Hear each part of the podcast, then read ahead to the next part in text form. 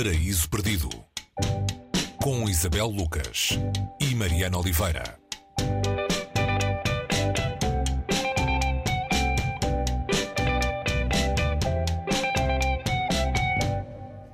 Hoje no Paraíso Perdido lemos Ofuscante, subtítulo A Asa Esquerda.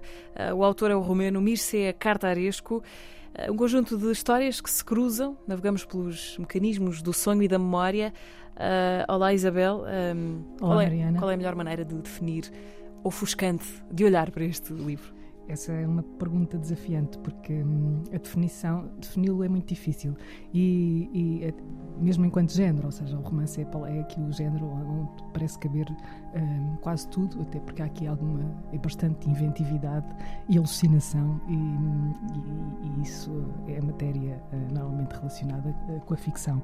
Mas hum, só para percebermos um bocadinho a complexidade deste livro, que é considerado um- uma, obra-prima da contemporaneidade hum, na Europa, eh, e atrevo-me a dizer na Europa, e não só na Roménia, de onde é originário o autor, hum, quando ele é comparado a nomes eh, tão diversos quanto Kafka, Joyce, os irmãos Grimm, Borges, hum, Uma bela companhia, não é? Sim, Pynchon. uh, portanto, basta olhar para a diversidade das pessoas que estão aqui ou que parecem uh, ser convocadas quando lemos este livro um, para perceber a estranheza da obra que está aqui. E é uma estranheza que é. um, que- embala, é, é- é como se, é viciante. Uh, nós entramos num território um, do sonho, onírico, da, da memória, mas é, é uma memória que é uma memória onde cabe ensaio, uh, ensaio filosófico, ensaio artístico, uh, cabe tal reconstrução de paisagem, uh, e aqui a paisagem, um, a parte de Bucareste, estamos a falar da capital da Roménia, da Roménia de onde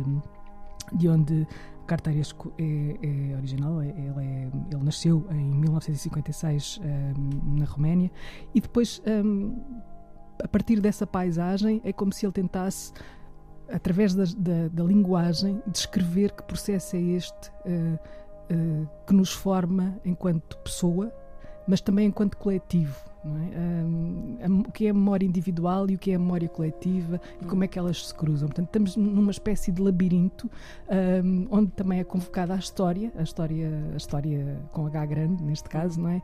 Portanto, há todas as disciplinas uh, são trabalhadas uh, uh, por este autor. Portanto, é- é- a, pergunta, a tua pergunta inicial, como é que se pode definir este livro, é uma. hum, é- eu acho que o, que o, que o título, uh, porque isto trata-se de uma trilogia, este é o primeiro volume da trilogia, Este é a asa esquerda, não é? Exato, exato, a asa esquerda. Uh, esperamos que, que cheguem cá os, os, os restantes. As Um, outras asas. As outras asas. É um desejo que cheguem as outras asas.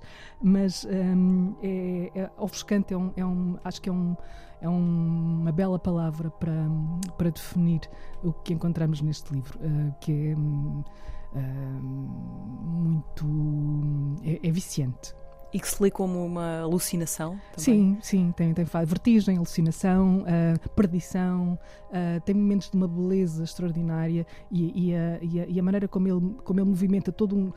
Como ele consegue movimentar todo um grande conhecimento nestas várias, nestas vastíssimas áreas e, e variadas e diversas e, e, as, e as põe num livro que em português tem hum, 400 páginas, ah, se pode dizer, é, hum, é extraordinário. Portanto, é, é daqueles livros hum, que ainda bem que, que desafia os géneros, porque é desarrumado nesse sentido, não é? Transgride eh, nesse sentido, desafia também nesse sentido, mas hum, apesar desta complexidade, o leitor nunca, nunca, nunca se sente que está a ser afastado deste, deste sonho, eh, deste, deste- desta alucinação eh, e deixa-se ofuscar por ela.